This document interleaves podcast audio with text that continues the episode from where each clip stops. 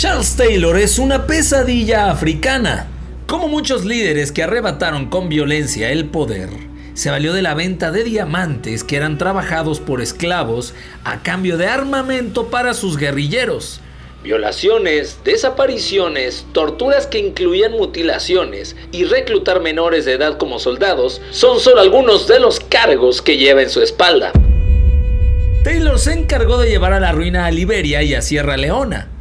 Todos los argumentos para ser presentado como una mente macabra.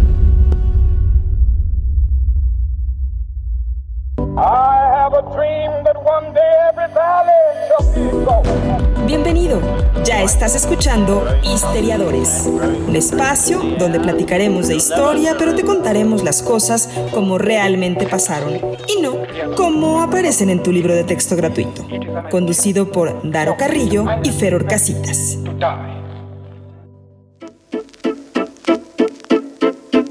¿Qué pasa, planeta Tierra? ¿Cómo dicen que les va? Bienvenidos sean todos ustedes a un episodio más de Histeriadores. Así pasaron las cosas. Mi nombre es Daro Carrillo.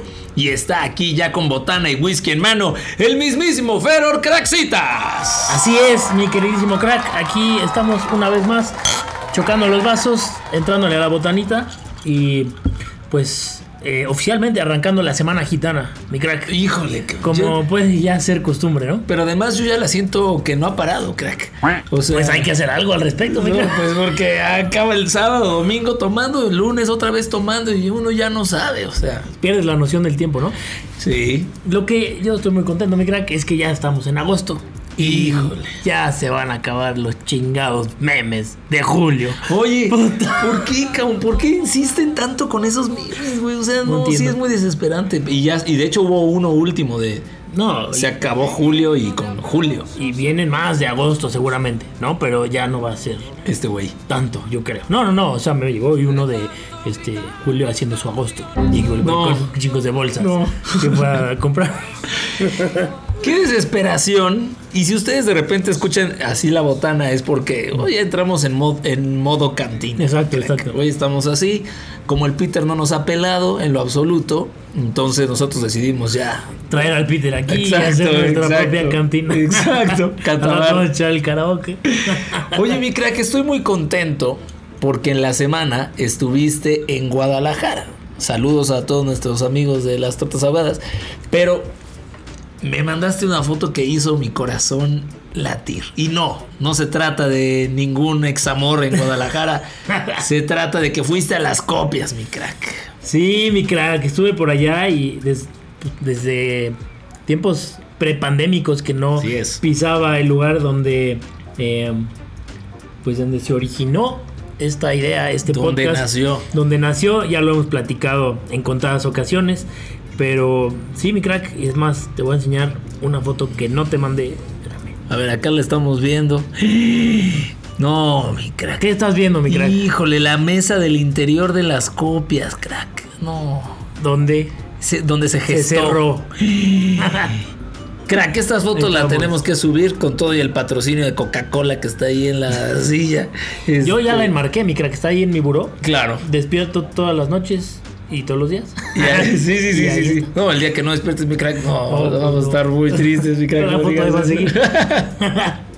Pero sí, mi crack, estuve por allá y la verdad es que me acordé mucho de ti, eh, pues porque eh, pues ese fue el lugar, ¿no? Donde, donde surgió todo y donde inició todo. Y hoy estamos grabando el episodio número 86. No, yo digo que sí, para festejar que fuiste, pues nos pongamos un pedo el día de hoy, sí, ¿no? Porque pues no, es lo importante, ¿no?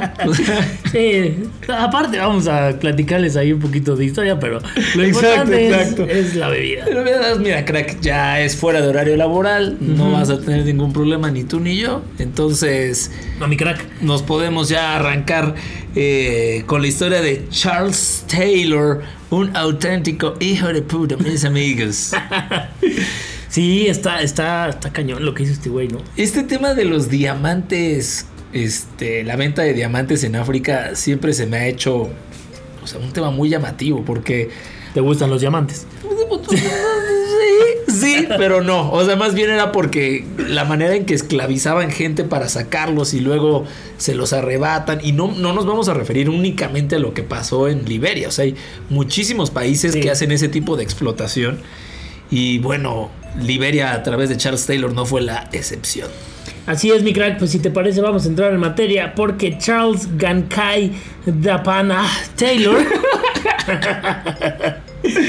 no, creo que es Dakpana, ¿no? Dakpana. Dakpana, acá de, de Guatemala. Exacto, exacto. Bueno, Charles Taylor es el tercero de los 15 hijos de padres liberianos. Su madre eh, pues era una empleada doméstica de la tribu Gola. Y él, eh, es decir, su padre era un maestro y magistrado de la religión baptista y que pertenecía a un grupo minoritario de los américo-liberianos. Hijo, qué gran equipo de fútbol este. Las águilas de Liberia. Exacto. Eh, es decir, pues los descendientes de los que eran esclavos, ¿no? Y que fueron convertidos en libertos por eh, pues los Estados Unidos y que reconocieron finalmente a Liberia pues como la primera república negra de África, ¿no? Eh, para pues darles un poco de contexto, ¿no? Aquí a nuestro público usuario, eh, Liberia fue fundada en 1822 para albergar, mi crack, esclavos libres de Estados Unidos. O sea, los subieron a un barco y se los llevaron a todos a este espacio de tierra en África, ¿no? Proclamaron su independencia hasta 1847, pero fue reconocida por Estados Unidos hasta 1862, ¿no? 15 años después. Eh, es un país rico en caucho, en oro y en diamantes, o sea, todo lo necesario para que haya esclavitud, explotación y violencia. O sea, los Estados Unidos tenían de esclavos a un montón de gente. Sí. Como ya no cabían, se los llevan a África. Encuentran un pedazo de tierra y dicen, aquí. Sí, Y le vamos a poner Liberia, porque es free. porque es free. Freeberia. Freeberia. Bueno, eh, regresando a Charles Taylor, ¿no? Se sabe que su familia estaba, eh, pues de alguna manera bien acomodada económicamente, eh, que la mayoría de las personas que vivían, pues en un país con atraso y con miseria, ¿no? Y obviamente gracias a eso, a finales de los años 70, Taylor eh, se encontraba en Massachusetts, en Estados Unidos, donde resulta que estudió economía, mi crack. O sea, a diferencia de mucha gente que toma el poder En África. en- exacto, en África. Él no era alguien ignorante, sin estudios, este, lejano. No, él estaba Sí, preparado. tenía una posición privilegiada. Exacto. Fue activista político en la Unión de Asociaciones Liberianas y en el 80 regresó a Liberia para encabezar una delegación estudiantil. En abril de ese año se encontraba probablemente escuchando historiadores cuando buena parte de las principales figuras de su administración política fueron asesinados en un golpe de Estado perpetrado por una de las etnias que desde la independencia habían sido parte de la servidumbre de la, y de esclavitud de las élites américo-liberianas. El líder de esta sangrienta toma del poder que tuvo efectos de revolución fue un tal Samuel Doe, un sargento eh, semi-analfabeto de 28 años, quien tomó a Taylor a su servicio, le confió la Agencia de Recursos Generales, la Intendencia de la Administración del Estado y le nombró viceministro de Comercio, oficinas que le dieron acceso a todo tipo de recursos lucrativos. Pero en octubre del 83, Taylor huyó inesperadamente a Estados Unidos y poco después de desaparecer, Doe se puso muy y lo acusó de fregarse ilegalmente 900 mil de los verdes, mi crack, que eran fondos públicos. Así nada más, ¿no? Eh, en 1984, un gran año para la historia, las autoridades del país americano atendieron la demanda de extradición del gobierno liberiano por ladrón. eh, arrestaron a Taylor en Massachusetts y lo internaron en un centro de alta seguridad del estado, eh, la penitenciaría del condado de Plymouth, ¿no? Taylor no esperó a que lo repatriaran en Liberia porque pues le iba a ir mucho peor y en septiembre de 1985 Qué gran año. Qué gran año. Se escapó de la cárcel usando una sierra de barrotes, sábanas con nudos y pues también sobornando a los guardias al meritito estilo de el bien conocido Chapo Guzmán, mi crack. Eh, junto con otros eh, reclusos, todos fueron aprendidos, excepto él, dando comienzo a un viaje vía México, España, Francia y finalmente Ghana. O sea, se salió con la suya. Sí. Ah, o gana el país, mi crack. No, David Duncan, el entrenador de Ghana.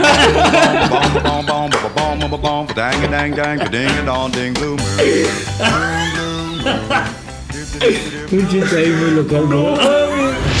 Dani, ¿qué opinas de las escandalosas declaraciones de David Duncan, el entrenador de Ghana, respecto a la situación que ya todos conocemos? O sea, ya, ya, en ese caso, ¿te refieres a las declaraciones? Exactamente, vaya. Nos estamos entendiendo, exactamente. Bueno, bueno, bueno, yo, yo creo que en ese caso, pues, o sea, en ese caso, declaraciones, es, alguien que, que está en contraria, ¿no? Y la declara. A ver, eh, ayúdame, Sammy. Pregúntale a tu hermano, ¿qué opina de las escandalosas declaraciones de David Duncan, el entrenador de Ghana, respecto a la situación que ya todos conocemos? ¿Nada qué?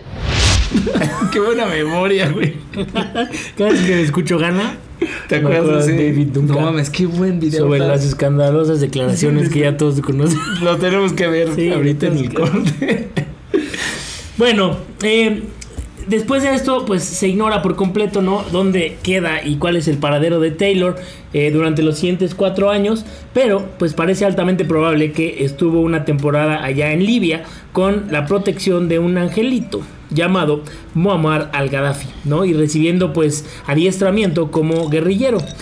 Total que un 24 de diciembre de 1989, Taylor reaparece al frente de un comando de 200 hombres que tenía como objetivo capturar Monrovia, que era la capital de Liberia, y así derrocar a Doe. Oye, el tal Muammar al-Gaddafi ha salido como en, mencionado como en seis episodios de nosotros. Creo que ya tiene un espacio. Además, también es un hijo de la recontra chingada. Entonces también. Seguimos con la temporada y Sí, sí, sí. le podemos dedicar su episodio. Bueno, a esta misión se unieron miembros de las tribus Gio y Manu, que eran eh, víctimas de las purgas de Doe y que estaban con mucha sed de venganza. Entonces se organizó el Frente Nacional Patriótico de Liberia y se desató una guerra, una guerrilla poderosa y peligrosa para un dictador brutal y completamente inepto, cada vez más desconectado de la realidad de su país. La contienda civil se transformó en una guerra de exterminio étnico, en la que los Gios y Manos, que eran del equipo de Taylor, y los Krans y Mandingas, que eran del equipo de Doe, buscaron la mutua eliminación.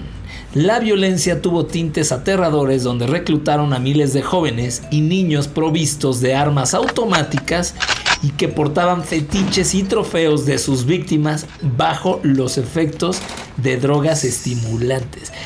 Los drogaban, crack. Los drogaban de esa manera. Adiós hambre, adiós miedo, adiós todo. Aquí hay un par de armas semiautomáticas. Vayas. ¿Qué les decían? Esas son gentes drogadas. Exacto. No manches. La situación se puso más culé cuando otro grupo guerrillero mató finalmente a Doe. Y Taylor, crack, se estaba relamiendo sus bigotes. Dijo, ahora sí, pero ¿qué crees? Que esto no ocurrió. Tuvo más poder el nuevo grupo que tumbó a Doe. Y, Do- y Taylor tuvo que esperar siete años más. Pero en esos siete años no se echó a la cama. En estos siete años eh, pues se puso a hacer cualquier tipo de atrocidades. Era un tiempo de confusión en Liberia entre las fuerzas de la paz y el gobierno interino de Amos Sawyer. Y Taylor hizo de todo, incluso ofició misa revestido de blanco angelical, mostrándose como víctima de la adversa opinión internacional, porque obviamente en muchos países lo odiaban. Fue jefe del gobierno provisional y se hizo llamar presidente legítimo. No, presidente de la Gran Liberia, pero mismo principio. Claro. Y se refugió en una hábil tregua para afianzarse en los vastos territorios bajo su influencia y sobre todo para hacerse inmensamente rico, comerciando con diamantes, oro, caucho, armas y todo lo que se le puso por delante. ¿Tú has hecho comercio con todo lo que se te ponga por delante de mi crack? Eh, no, mi crack, yo pocas veces he tenido acceso a diamantes, a oro, a caucho. Sí. Y Bueno, menos armas. Pero acá en, en la bóveda que tenemos de historiadores sí hay un par de, de cosas. sí, es que aquí tenemos, ahí tenemos platino, crack, y eso no fue lo que mencionaste. Exacto. Y eso pues es el top Y de los top. Reserva especial de Bacardi. Nos dijeron, ¿quieren oro o Bacardí. No, pues no. El oro se acaba, crack. Entonces, Y el Bacardí nosotros no, lo acabamos. bueno, eh, pues resulta que su fortuna, su ambición y los contactos religiosos bautistas que tenía eh, con políticos liberales en Estados Unidos, como el reverendo, reverendo Jesse Jackson o incluso el expresidente Jimmy Carter, pues le permitieron pasar de la guerra a la negociación, de la purga a la conciliación nacional. Eh, en los seis años de guerra civil eh, que fue desatada por Taylor, murieron más de 200.000 personas y otras 800.000 tuvieron que salir de un país cuya población no alcanzaba los 3 millones de habitantes. En 1997, Taylor, con su Partido Patriótico Nacional y otro de sus lemas, que era Mejor el diablo conocido que el ángel por conocer, finalmente es nombrado presidente de Liberia para un mandato de 6 años recibe 75.3% de los votos liberianos. Eh, obviamente, pues la gente temerosa, ¿no? De que eh, de no ser así, pues pudiera generar otra guerra civil, ¿no, crack? Eh, era muy sonado en esta época escuchar a jóvenes que apoyaban a Taylor diciendo: mató a mi madre, mató a mi padre, votaré por él. toma, qué, qué locura. Es que me estás diciendo 200 mil personas muertas. Es que imagínate el miedo que no generó, ¿no? o sea, manches. fue lo que obviamente eh, reinó en esa, en esa época, ¿no? Desde el 99 diferentes grupos pues se levantaron en armas eh, y en efecto estalló una segunda guerra civil que duró hasta el 2003. Alrededor de 150 mil personas murieron y miles pues sufrieron heridas y amputaciones, un castigo empleado por el gobierno de Taylor. Ya con el poder de Liberia y con el control de las materias primas, Taylor patrocinó la guerra civil en el país vecino. Se hizo cuate de Foda y Sanko. No, Sanko. Eh, no sé, no, no hablo este, sierra leonés, pero bueno. Taylor suministró apoyo y dinero al despiadado líder guerrillero de Sierra Leona a cambio de diamantes de sangre. Estos diamantes que les estábamos mencionando mi crack y yo al inicio son conocidos a los que se obtienen en una zona de guerra mediante el uso de esclavos. Algunos de estos diamantes tenían 25, 36 y 45 quilates. Es, es, un, es un chingo, es, es muchísimo. Es muchísimo. Muchísimo. Es como una pinche Sí, sí, bola sí, así sí, sí. rellena de diamantes. Cuando las cuentas suizas del expresidente liberiano fueron congeladas, su fortuna personal ascendía a unos 1.500 millones de dólares. En 1999 la situación volvió a cambiar en Liberia con la rebelión de los Liberianos Unidos por la Reconciliación y la Democracia, esto en el norte del país. Sostenido por varios países vecinos y con el apoyo disimulado de los Estados Unidos, porque Estados Unidos siempre aparece en todos nuestros episodios, el partido de rebelión comenzó el avance hacia Monrovia. Monrovia es la capital. Sumado a eso, el Consejo de Seguridad de la ONU también se unió en contra de Taylor. O sea, no pensó que iba a decir esto, pero se le vino la gorda. es correcto. El 7 de marzo de 2001, la ONU aprobó una resolución por la que imponía a Liberia un embargo reforzado de armas y un ultimátum para detener la explotación de diamantes. El 7 de mayo, es decir, dos meses después, entró en vigor el segundo paquete de sanciones que boicoteaba totalmente la exportación de diamantes liberianos, prohibía a Taylor y sus colaboradores desplazarse al extranjero y desautorizaba todo vuelo internacional de las líneas aéreas liberianas. Pues se puede decir que este fue el comienzo del final para Taylor, ¿no? Primero la capital de Liberia pues se sumergió en la guerra durante tres meses, de junio a agosto del 2003, donde bajo presión Taylor pues finalmente acepta dejar el poder y abandona el país el 11 de agosto de ese año para marcharse al exilio en Nigeria, poniendo así fin a 14 años de conflictos que dejaron un saldo de aproximadamente 300.000 muertos y centenas de miles de desplazados. O sea, se marchó. Sí, Y se marchó. y se marchó y a su barco le llamó libertad. Al mismo tiempo, Taylor ya había sido responsabilizado por crímenes de guerra y contra la humanidad. En junio de 2003, por el Tribunal Especial para Sierra Leona, ante las sospechas de que alimentó la rebelión Frente Revolucionario Unido en ese país a cambio de diamantes. El Tribunal Especial para Sierra Leona alegó que cometió crímenes contra la humanidad al ayudar al Frente Unido Revolucionario y a matar a más de 50 mil ciudadanos. O sea, de su revolución y de esto ya eran 250 mil personas asesinadas. No manches. Eh, también fue acusado de haber empleado niños soldados para esta guerra brutal. El tribunal de Sierra Leona también alegó que Taylor había dado refugio a los miembros del Al Qaeda que eran buscados por las explosiones de bombas en las embajadas de Kenia y Tanzania en los Estados Unidos. El Congreso norteamericano ofreció una recompensa de 2 millones de dólares. No, tampoco, mi crack. Pues, tenía 1.500 millones de dólares este güey. 2 millones de dólares. Le quedaban 1498. Ah, 2 millones de dólares los gringos a cambio de cualquier información que pudiera ayudar para arrestar a Taylor.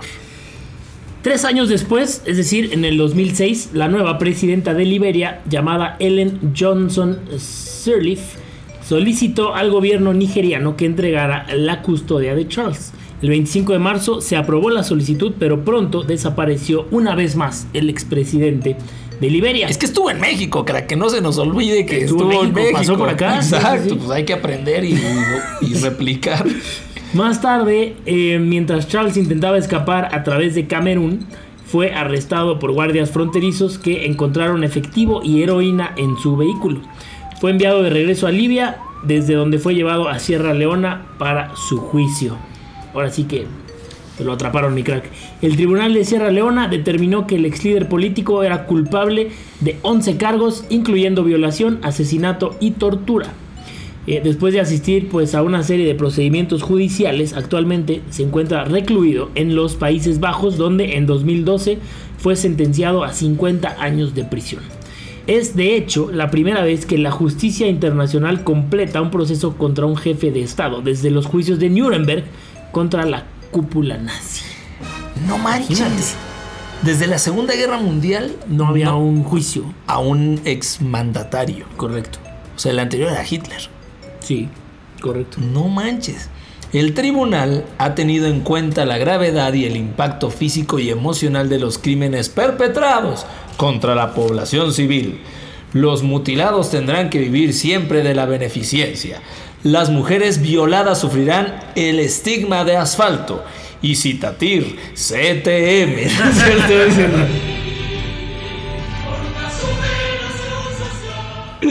y el rechazo que padecen los hijos que tuvieran.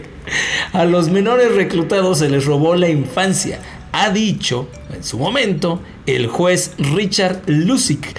Me encanta, es el punto más importante del juicio y nosotros haciéndolo menos, Sí, mofándonos.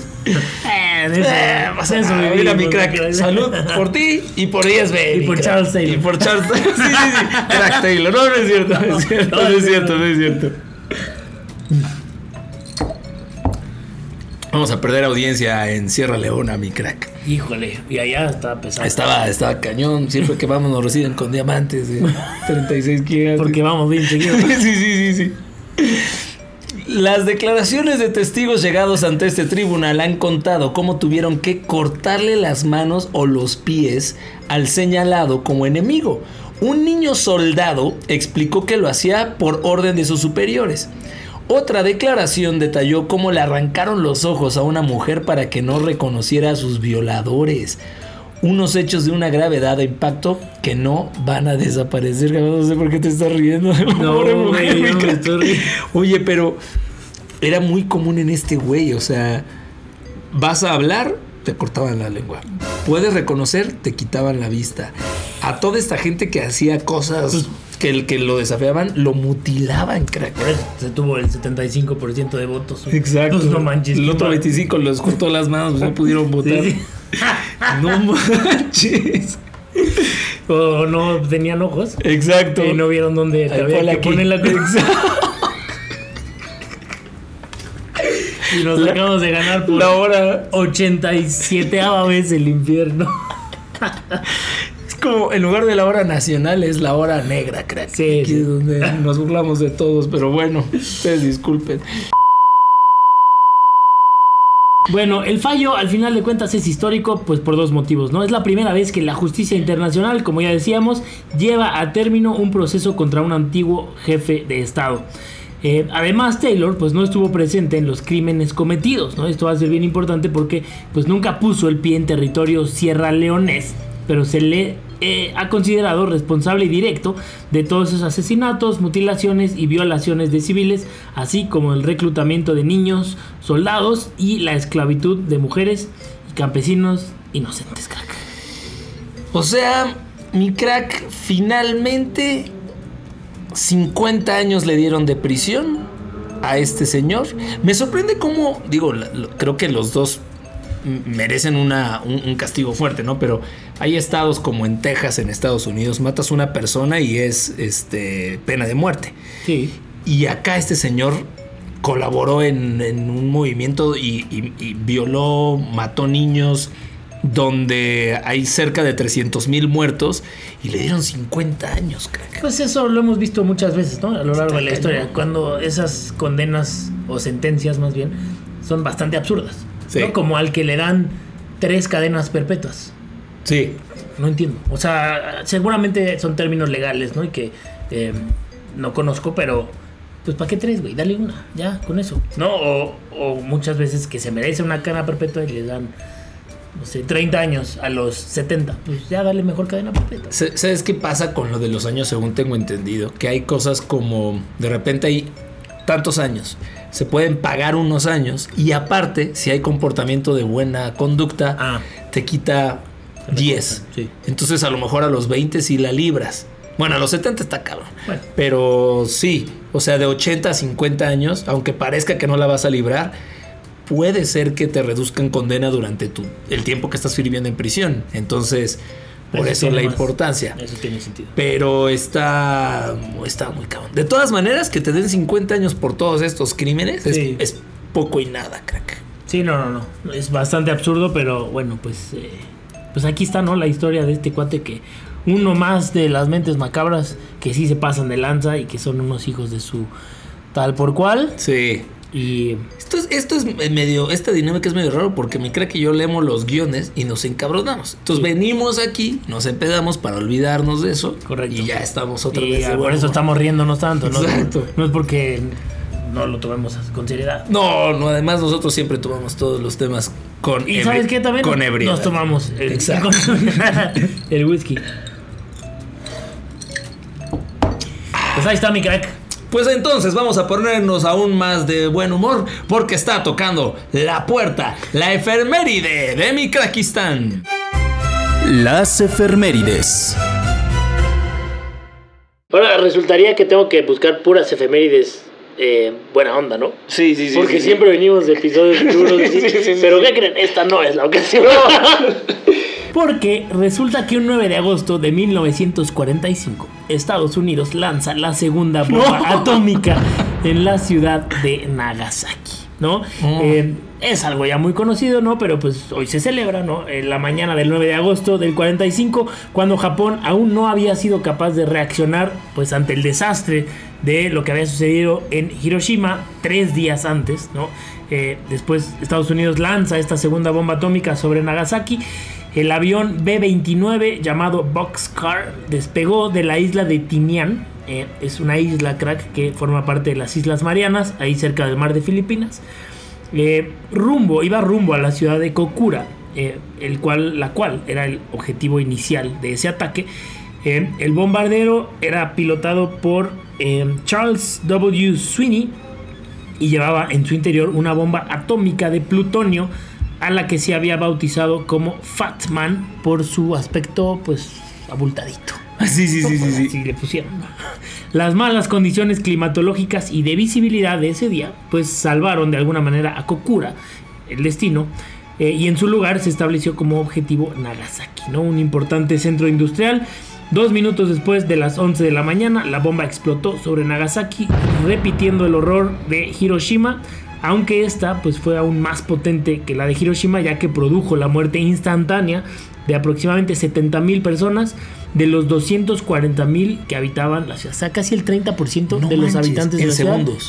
instantáneamente. Pues esto sí es como de película de, de Marvel, crack. De, Sí, sí. De, de Thanos este, tronando los dedos y desapareciendo a un tercio de la población.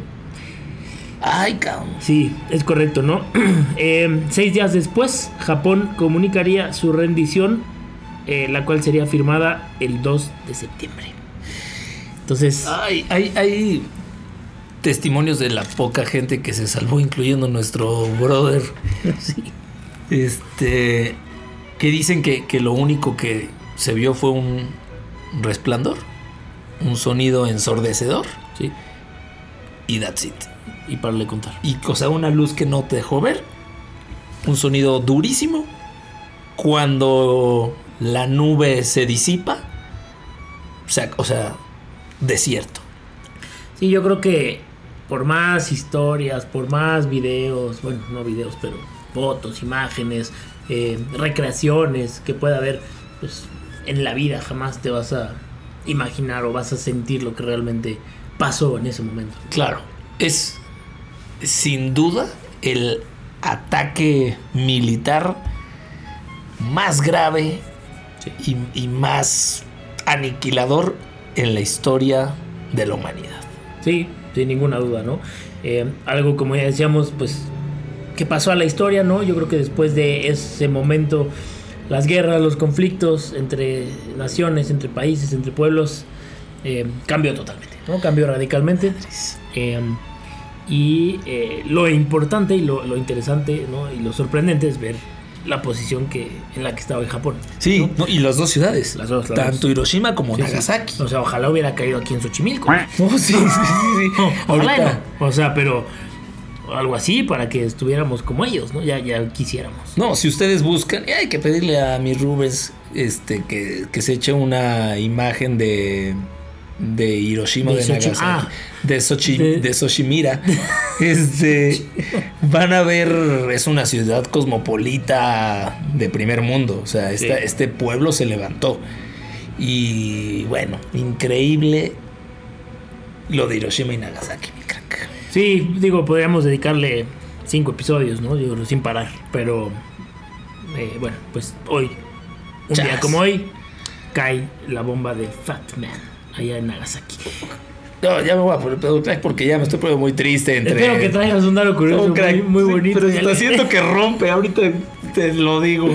Bueno, pues vámonos ya, así directo y sin vez. escalas con el Daro Curioso Mira. a cargo de mi crack. El Daro Curioso.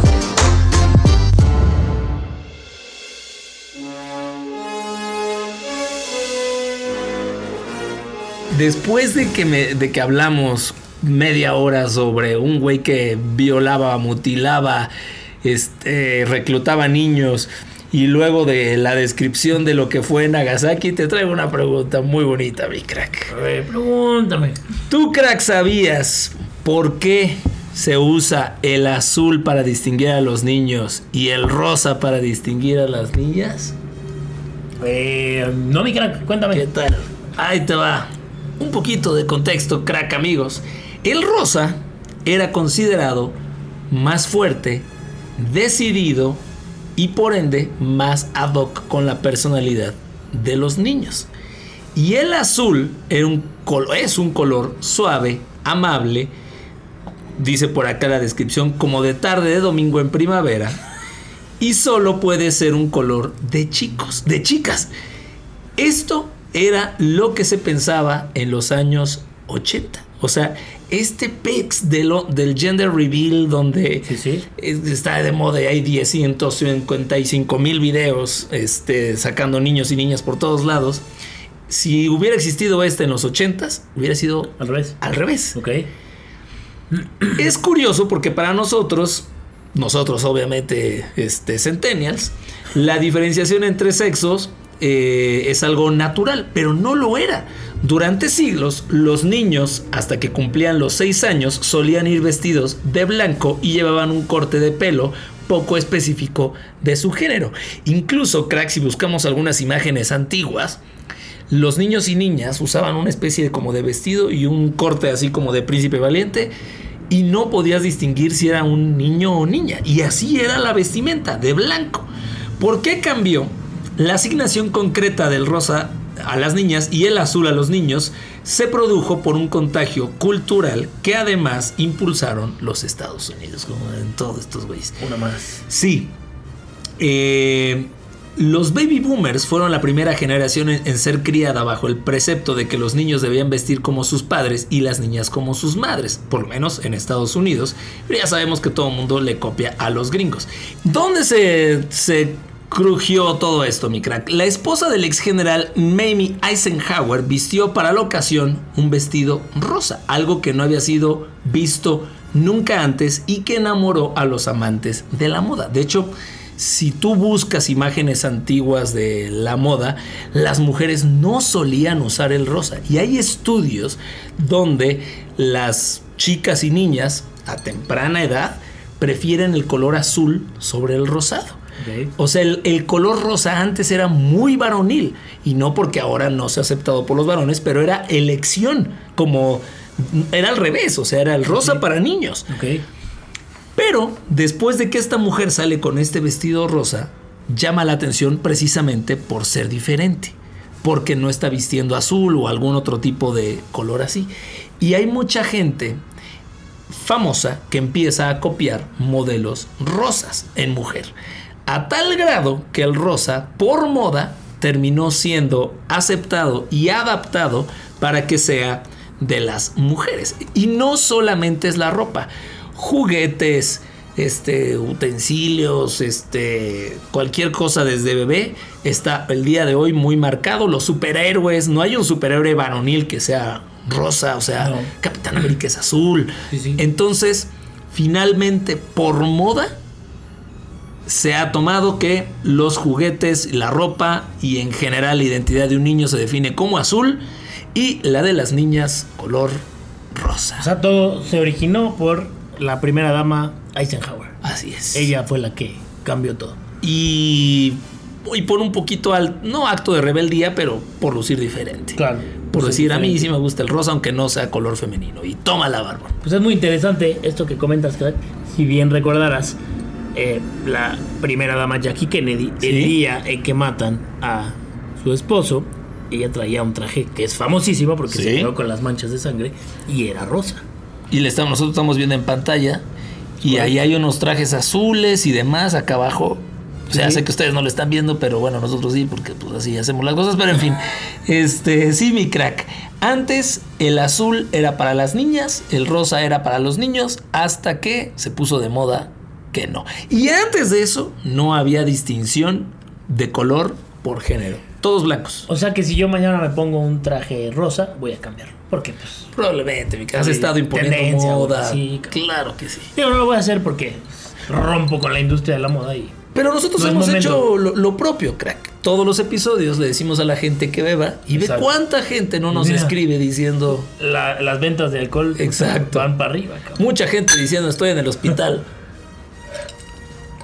Tráiganme mi bata azul. Exacto. Ahí está el daro curioso entonces de esta semana, mi crack. Pues muy bien, mi crack. Eh, muy interesante. Como siempre, tus daros curiosos. Y. eh, pues ahí estamos, mi crack. Pues ahí estamos. Uno más.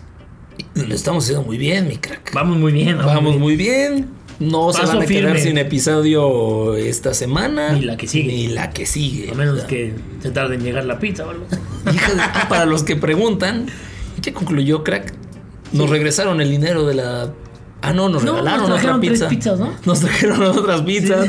Y ya, mi crack y yo nos comimos todo y bueno, ya. A mi crack siempre le encanta. La acabarse, pizza, la pizza, todo. la pizza, la pizza.